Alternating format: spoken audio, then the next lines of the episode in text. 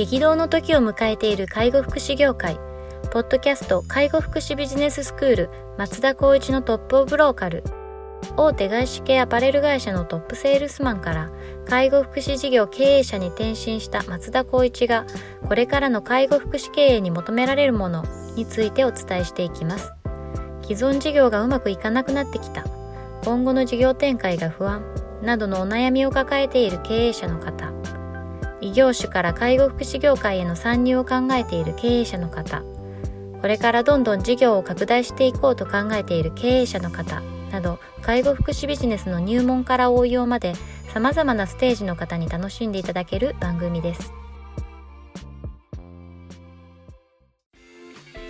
こんにちは。ナビゲーターの松本真嗣です。ポッドキャスト介護福祉ビジネススクール松田光一のトップオブローカル。トップオブローカルとは介護福祉業において地域に密着し地域に愛されることで地域のナンバーワンになることです。松田さん本日よろしくお願いします。お願いします。はい。今日も行きたいと思います、はい、えっ、ー、と今日はですねあのご質問いただいておりますので取り上げたいと思います、はい、えっ、ー、とデイサービスの経営者の方からです。えっ、ー、とデイサービスなど複数の事業所を経営しているものですと。事業所が2つまでの時には自分が現場に出て改善をすることで収益をキープできていましたしかし事業所が3つになった今では私が関わる事業所は売り上げが良く私が離れると売り上げが下がるという状況になっています。どうしたら全ての事業所で収益を高められますかというようなご質問です。いや経験しましたね僕も。ああやっぱあるあるですか？はい。この辺は。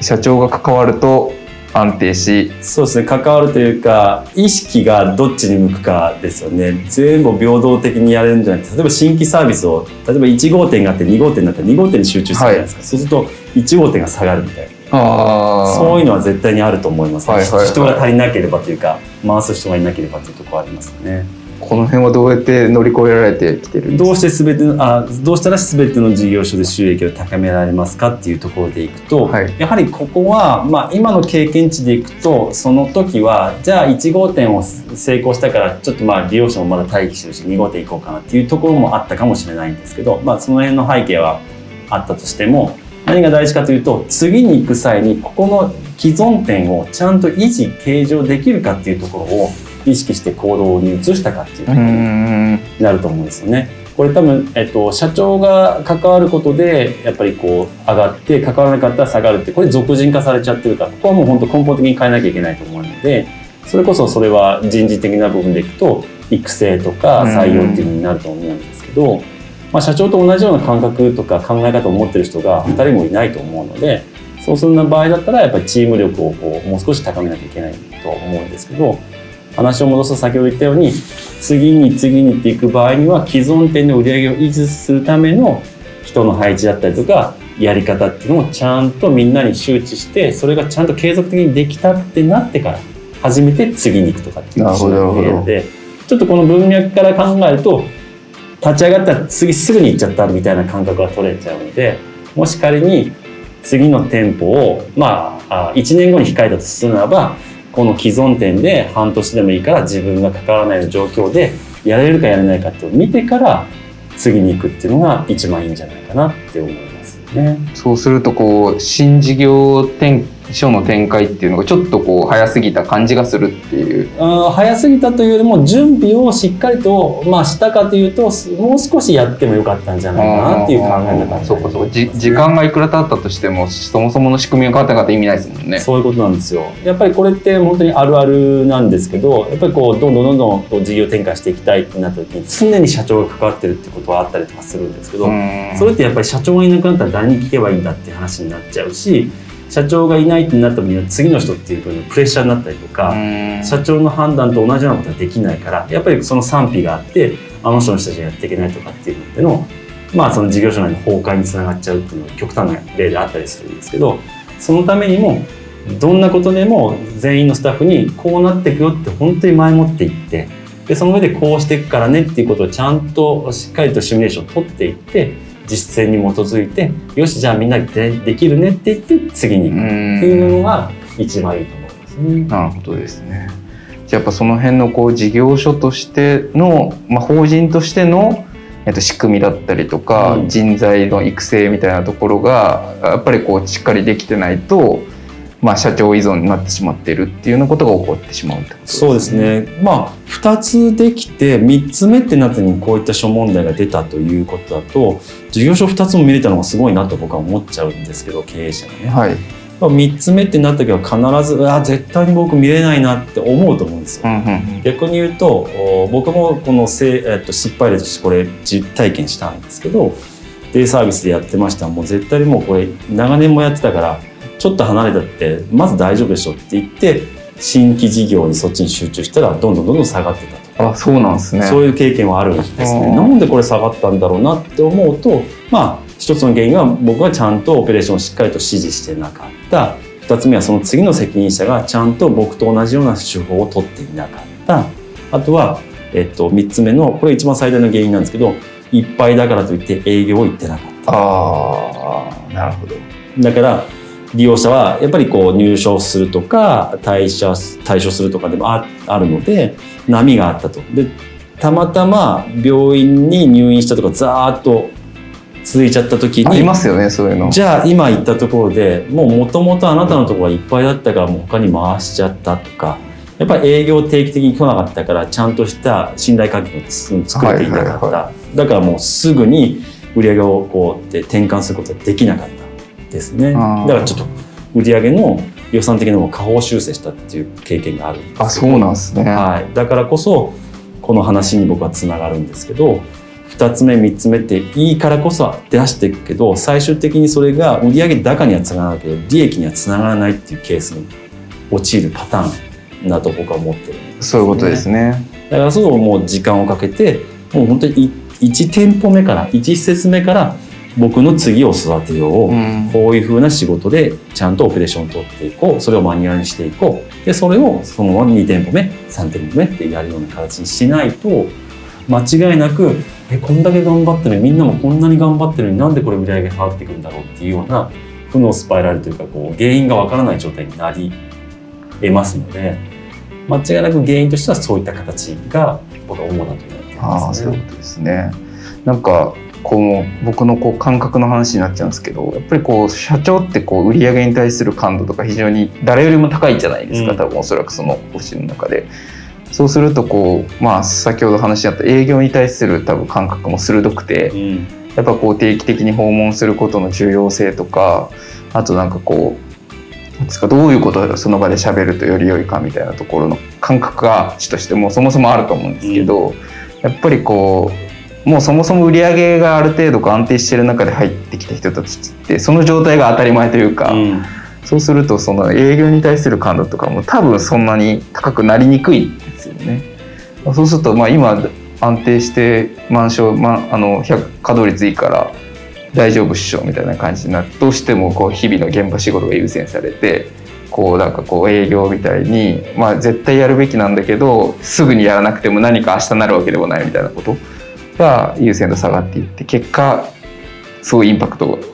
あるみたいなマイナスインパクトになったみたいなことがなんかあるんでしょうねありますね、うん。僕がやっぱり実体験で想定してなかったところでいくと3人も4人も立て続けに通称を停止する人が考えにくいじゃないですか、はい。それが起こったってことうん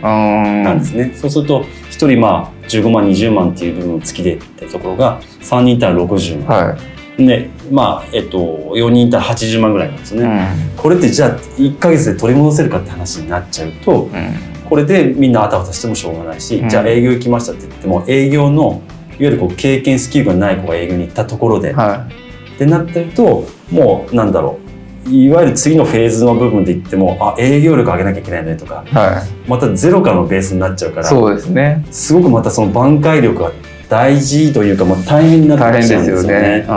だからこそそれも想定しておく。今はもううちのスタッフに常に言ってるのがやっぱ想定問答をしっかりとリスクヘッジしながらでもいいからまずはこう起こり得るんじゃないかっていうのを想定しようと。ーうん。その上でどうしたらいいかを考えた上で次のステップ行こうっていうことを言わないと、まあ、なかなかこういったまた同じような経験をしたくないなっていうのはあるのでこのお質問者の方に限って言うとそれに近しいことが起こり得る可能性があるのかなっていうのはちょっと思いますね。うんそういうことですね。でもなんかこう社長が関わらなくなると売り上げが下がるっていうのはなんかすごいなんかある意味すごいなと個人的には思ってて。うん。なんかやっぱそれだけ社長にパワーがあるってことですよね。まあ、そうですね。いい意味でははパワーがあるかもしれないですけど、まあちょっとまあ聞いてる方々にあ何何言ってんだって言われるかもしれないですけど、うん。やっぱその意識うん。は少ないと思いますね。介護畑で働いた人たちねに関しては、うんさっきの松本さんの話じゃないけど営業って何っていうところとかえなんて話せばいいのってその辺から始まっちゃう人だって結構いたりいますよね。しますしそれこそ今4大の有名な大学からこの分野に来る子たちもいるけど実際はそういった営業なんてやったことはないですね。しじゃあ、えっと、売り上げをどうやって立てればいいかなんていうことも教えてもらわなければわからない話うん。ですよね。で社長ずっと自分がやってればうまくいってるっていう感覚で、まあ、それでまず良しとするもしくはそれ以上はちょっとキャパとしては難しいっていうところでこの3号店とか3施設目に行っちゃってる可能性もあるので、やうんっぱその部分をちゃんと先々を想定して僕は 3, 3施設4施設作ってくったっていうんであればやっぱそれは前提で考えておいた方がいいんじゃないかなと思いますでもそうですよね。なるほどな。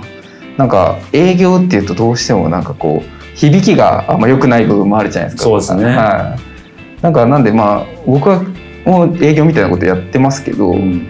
あんま実は営業って言わないようにしてて、うんなんか来られた方もちょっと構えるっていうか、なんかどっちかっていうとまあ良さを知ってもらうみたいな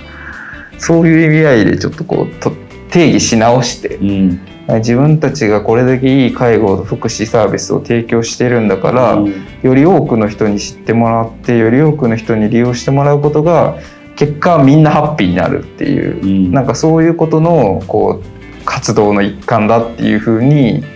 ちょっと自分の中では定義していてなんかそそういう感覚で持ってもらうとちょっとなんか気が楽になったりしないかなとかうん。なんか自分のサービスにやっぱこうある程度大きくなるってことはそれそれなりにやっぱいいサービス提供してると思うのでその活動をなんかこう困ってる人がこう知ってもらえるきっかけの一つだと思いますし、うん。なんかそういう感覚でいいんじゃないかなって個人的にはちょっと思ったりするんですけど。そうですね。営業っていう言葉でなくて違う言葉がもしかしたらあるんだったらそういう言葉がいいなって僕も思いますけど何も僕はまあ自分もあとアパレルの時にいたのもそうだったんですけど今のスタッフに伝えてるのがやっぱり相手がえっと、有益となる情報を提供するっていう意識をまず持つ。そうですね。そこの中の一つにうちのサービスがあります。だからその選ぶ選択肢の一つに入れてくださいってその気持ちでいきなさいっていう話なんですうよね。ん全部が全部うちはこうですかああですかって言ったところが押し付けがましいし、はい。相手の時間を割くことになるからそれではなくてあこういった情報をもらってありがとうっていう気持ちにさせることを意識しないとやっぱり利益につながらないと思う。んですよね。そうですねだからこそ営業っていうよりはなんかしゃべるのこう大変だなとかちょっと苦手な人も多いと思うんですよだからうちはまあデザインの部もいるので自分たちでパンフレットを作ってあげて言いたいことをもうとにかくこれよかったら見てくださいって一言で終われるぐらいのツールを作ってあげることでまずは営業に生かしていくっていうことでまずファーストステップはありますね。その後は、まあ、できる限り自分たちでうちの事業所って何だろうっていうのをちゃんと言葉にして言えるようにしていく。うん。ということでのこう段階を踏んだ営業の方法っていうのはありますね。ああなるほどですね。でちょっと営業の話深掘ってしまうと 結構それはそれでまた違った話また違う話になっちゃいますよね。あでもすごい大事ですよね。なんかあのその辺の話はまた別の機会にはい。ちょっとお届けできればというふうに思いますので。はい。じゃあまあこのお便りいただいた社長さんも結構今壁にぶち当たっているところだと思うんですけど、うん、この壁を越えるとねもう3店舗4店舗5店舗というそうですよね。もうます2、3といけるっていうことは必ず間違いなくこう、まあ、ポイントとしてと原因を見るのも追求するのも必要ですけどこんだけ出せるっていうところのメリットのっていうか、まあ、いいポイントもちゃんと忘れずにうんやっぱり対応してもらえたらいいなと思いますよね。はい、わかりました。では本日は以上とさせていただきます。ありがとうございました。ありがとうございました。ポッドキャスト介護福祉ビジネススクール松田光一のトップオブローカル。番組では介護福祉サービスに関するご質問を当番組の専用ウェブサイトより募集しております。番組 URL よりサイトへアクセスし質問のバナーから所定のフォームへ入力の上送信をお願いします。URL は http コロンスラッシュスラッシュ tol sense かっこセンスハイフン world かっこワールド .com かっこコムになります。皆様のご質問をお待ちしております。